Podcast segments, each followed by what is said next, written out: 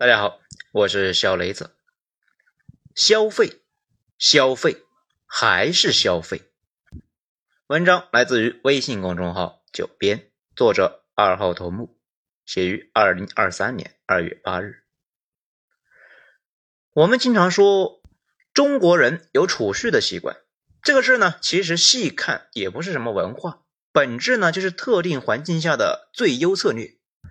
老一辈经历的是一个跌宕起伏的时代，所以呢，就得不断的存粮准备过冬。到了前些年啊，经济啊烈火烹油，大家呢不但不存钱，还背上了几十年的贷款。疫情开始之后，大家呀没了安全感，又开始呢疯狂存钱。也就是说啊，爱存钱就是对未来的不确定性的策略。评论区呢有一个图片，大家可以看一下。面对疫情冲击，各国的储蓄率呢，那都在上升。后来呀，慢慢的又降了下来，直到二零二二年，我们呢又拉高了一波。这三年，尤其是二零二二年，有两个问题严重影响了大家对未来的预期。首先，那是我们自己呢，接连不断的裁员消息和倒闭新闻，大家都担心呢，有一天轮到自己头上。这段时间呢，有一个热搜叫。集中还贷潮，这为什么大家突然之间把贷款都还了呢？哼，多简单呢！担心自己呢哪天没了工作，赶紧呢把欠的钱还了，这无债一身轻呢。从一个数据呢也能够看出来，二零二二年住户存款达到了恐怖的十七点八万亿，这比二零二一年呢增加了八万亿，这么多的钱存起来，而不是消费掉。这结果呢，就是市场上少了八万亿的购买力，以及八万亿的收入。其次呢，是不知道从什么时候开始，似乎所有人都在渲染全球避难。那今天美国不行了，明天呢，欧洲也要垮了。如今呢，对未来的预期越来越差，不仅仅是因为我们非常依赖外贸，而且呢，大家心里都有一根线：如果欧美都不行，我们。又能够行到哪里去呢？你说出去的每一句话不一定会影响到别人，但是呢，百分百会影响到自己。如今呢，大家呢现在随便打开一篇文章啊，说说你对未来的建议，这不看都知道，基本上是逃不脱下面这三条。这第一条呢，收缩一切不必要的消费；这第二条呢，攒钱；第三条呢，死也不创业。这问题是你的消费就是别人的收入。全社会消费的收缩，大家呢都不创业，那都不开公司开店，那谁来雇佣大家去上班呢？就业从哪来呢？就业有问题，并不只是呢大量的劳动力啊找不到工作，也会冲击呢已经就业的那些人。这逻辑呢不复杂。如果大量的人口处在资源池，啊几个月没工作，必然呢就会给点钱就干，这到时候呢就会恶性的拉低工资。导致现在啊，有工作的那些人也可能降工资，或者呢被换岗，也就是公司成本太高，于是呢就选择辞掉现在的高薪员工，重新招聘呢经验丰富但是啊失业的那一些人。毕竟他们给点钱就干，然后呢整个社会就会出现可怕的降薪。所以说消费下行什么的，那从来也不是几个人的事情。而是呢，全社会的大麻烦，必然会导致全社会的收入收缩，弄不好呢，就会陷入一种通缩螺旋，也就是大家呢都对未来悲观，都不消费，企业呢卖不出去东西，收缩裁员，大家发现呢经济啊果然没有变好，那就更加攒钱降消费，恶性循环。这还不算完呢，下一步呢，那就是年轻人们的绝育养生。这也就是呢，不结婚、不买房、不买车、不生孩子，使劲存钱，以此呢来对抗未知和风险。新生儿变少这个事情，为什么政府好像特别敏感呢？啊，咱们作为一个中年人呢，其实啊是很有感触的，因为孩子本身就代表着人这一辈子呢最大的几笔开销。想生孩子，总得结婚吧？结婚那总得买房吧？就算是不买房。租房那也得租大一些的吧，这些是不是都得花钱呢？孩子出生之后，能买车的那基本都买车了，因为啊，送孩子去医院、带孩子出去玩，有个车啊，实在是太重要了。接下来就是无穷无尽的花销啊，培训班、兴趣班，每年呢带去出去玩，孩子呢各种衣服开销，一起出去聚餐等等等等。这一点呢，年轻的宅男们那没啥感觉。你大学毕业五六年，依旧是没老婆没孩子，可能过节什么的，去楼下买几个串啊，带两罐啤酒，回去呢玩几把游戏，看看电影，一个完美的节日就这样度过了。有了老婆孩子，哪能这么容易打发呢？甚至啊，每个宅男的梦想的顶级游戏设备呢，就是外星人或者是玩家国度，高配也就三四万。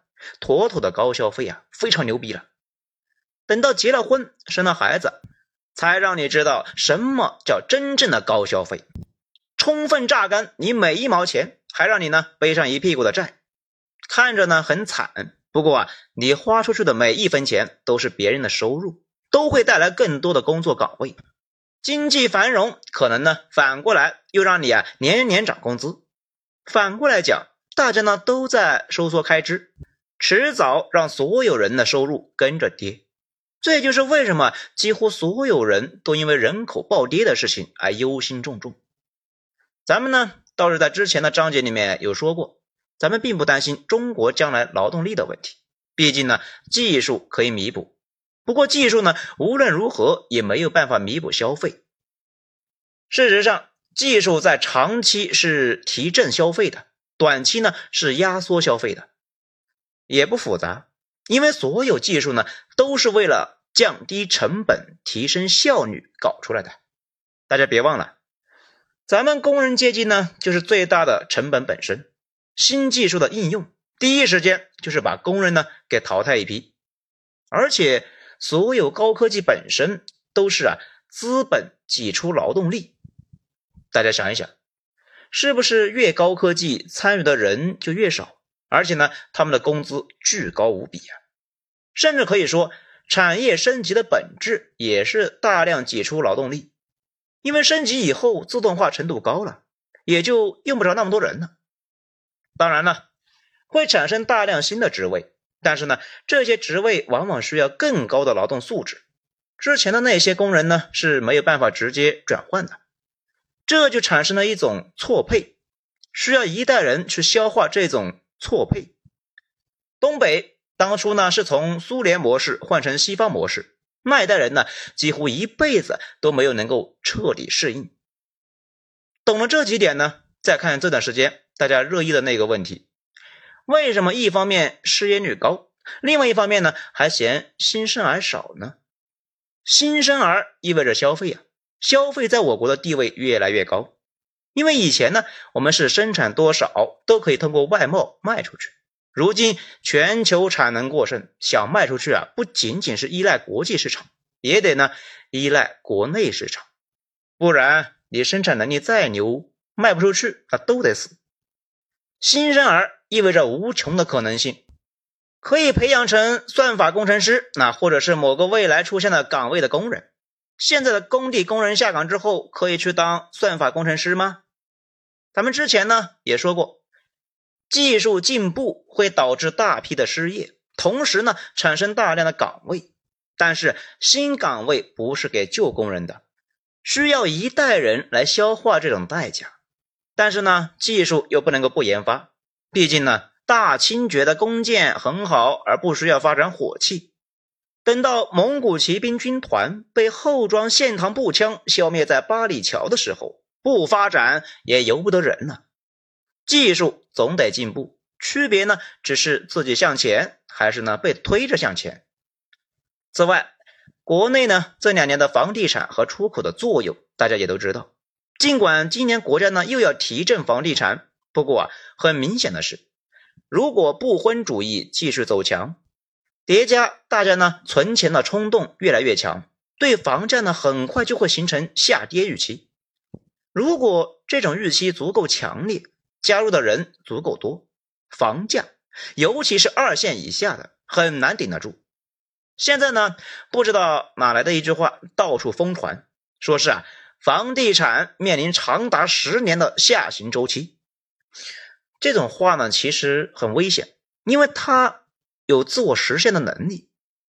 就好像咱们之前举过天津的一个小情侣的例子，他们两个呢想结婚买房，可是啊，天津房价的一直跌，晚买半年节省半年工资，所以呢就干脆啊坚持租房。这个租金呢比房价跌掉的部分啊少得多啊，就继续呢等着房价下跌。如果大家都不买，那就可不是一直下跌吗？一直跌就更加强化了坚持不买的信念。事实上啊，这就是天津房价的写照。也正是因为上面这些事情呢，现在工地开工少，工人攒下的太多，找工作呢找不到，又没钱消费。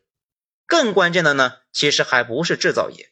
咱们之前啊反复说过一个比较反常识的常识：中国主要吸收呢就业的并不是制造业，而是服务业。咱们找到了二零二一年的数据，从二零二一年的数据来看呢，GDP 中制造业占比呢是百分之二十八，而服务业占比百分之五十三，就业占比两者的差别呢更大。制造业就业人员。占就业人口高达百分之一十八，而服务业从业人员占比高达百分之四十八。大城市跑物流的、搬家的、饭店做饭洗盘子的，这一次呢遭到了重创。软件、金融什么的，那也算是服务业，不过呢，他们受影响较小。现在大城市大家呢不愿意花钱，用人单位呢削减开支，把大量服务业的人呢就给挤出来了。如今经济下行，制造业受影响不小啊。不过呢，不是最重要的，服务业受到的冲击最大，挤出来的人口最多。讲到这里呢，大家可能就纳闷了：这为什么不扩大工业呢？扩大不了啊，工业是订单驱动的，也就是呢，有人要买你的东西，你才能够扩大。如果盲目扩，最后呢，那就是产能过剩。产品卖不出去，烂在了仓库里边，破产倒闭。我们的订单主要来源于外贸和自己消费，这两个点现在啊都有点疲软，怎么扩产能呢？也正是现在这种组合在一起的麻烦，才导致呢国家只好使用最后一招，也就是啊无论如何把钱发下去，给那些活不下去的，以工代赈。这个词呢，它的意思啊，就是本来啊要直接发钱啊，后来想一想，那还是呢得让他们去做点事，谁缺钱谁来。这样呢也有个好处，一方面是防止大家躺在家里边等着领钱，导致那些有工作的人也不去上班了。美国之前就发生过这个事情，疫情刚开始大规模发钱，导致很多人上班，那还不如不上班，干脆啊就辞职回家领钱了。而且啊，官方公文里面说的很清楚，能组织当地群众务工的，尽量不用专业施工队伍。这什么意思呢？就是要低效，低效才能够大量的吸纳人力。大家觉得不如恢复八抬大轿得了呀？那其实呢，以工代赈这个词的意思呢，就是发钱为目的，效率呢几乎不考虑的。所以说。经济问题是接下来的重中之重，毕竟这种以工代赈只能够解决一时的问题，不可能一直持续下去。毕竟呢，政府的钱那并不是无根水呀，需要从其他盈利的部门转移。如果印钱也不是不可以，只是代价太大，可能会摧毁整个社会根基。因为人民币和美元不一样，没有办法走出去，印出来呢，只能够内循环。自己的代价自己承担，而经济的核心就是恢复信心。那么，恢复信心有啥办法吗？必须坦言的是，没啥特别好的办法。大家呢可以去看一看各路专家的描述，咱们呢就不知道他们能不能够说服自己。承认没啥好办法就那么难吗？那没啥好办法，不好的有没有呢？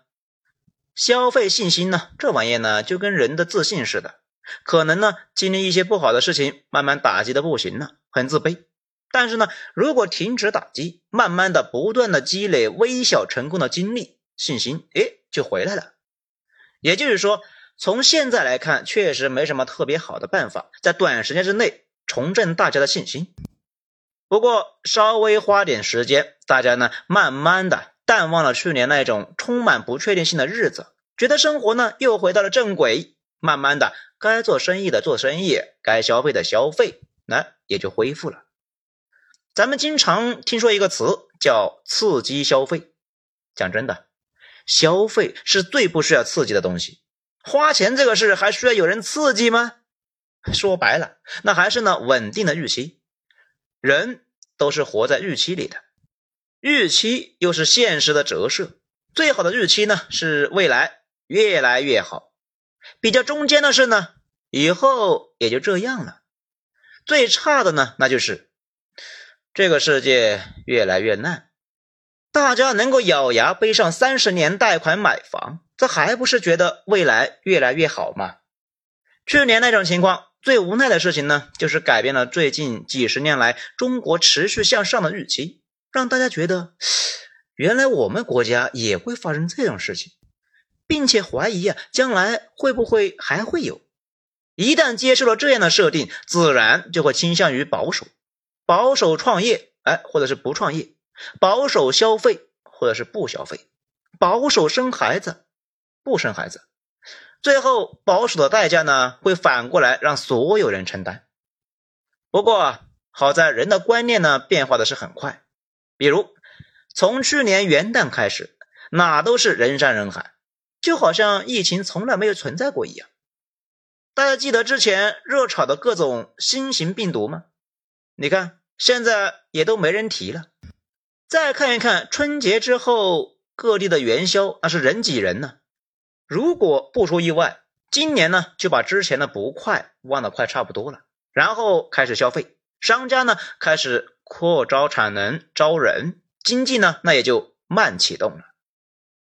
预期是所有经济行为的核心和基石。你不会去叙利亚搞投资，你也不可能到索马里买房。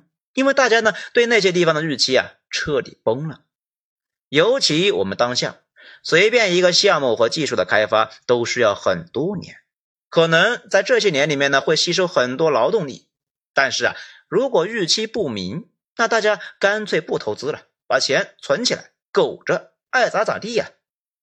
我们以前说呢稳定压倒一切，现在啊更应该强调这一点，社会稳定，治安稳定。经济政策稳定，让大家有恒心，不再担心呢随时到来的巨变，那才能够预期稳定。只有大家不再担心未来随时会有那种改变自己前半生的巨变，那各种投资、买房、生儿育女才会顺利的进行。到时候呢，才能够重新进入那种正循环。在这个基础之上，再把国家兜底。公平、公正、法治什么的稳步推进了，社会里那么多人，总会有人呢带着大家从各个层面突围。这前几天呢看到一个说法，说芯片本身就是华人最擅长的，因为全世界呢几乎所有的芯片公司的核心骨干那都是华人。这个说法呢多少就有点主观主义，因为没有看到专门统计。不过。考虑到台积电的张忠谋、AMD 的苏姿峰、英伟达的黄仁勋，也能够看得出来，华人无论是在技术还是管理层面都不弱于西方啊。唯一需要的就是那种开放、自由、稳定的环境，让天才和孩子们发挥自己的天赋，拥有了土壤，也有了种子，不信长不出来苍天大树。到时候呢，再通过转移支付，可以补贴那些被技术淘汰下来的人，这可能是唯一的出路了。好，今天内容以上，谢谢收听。喜欢本专辑的话，请大家动个小手指，给一个五星评价，谢谢。我是小雷子，精彩咱们下章说。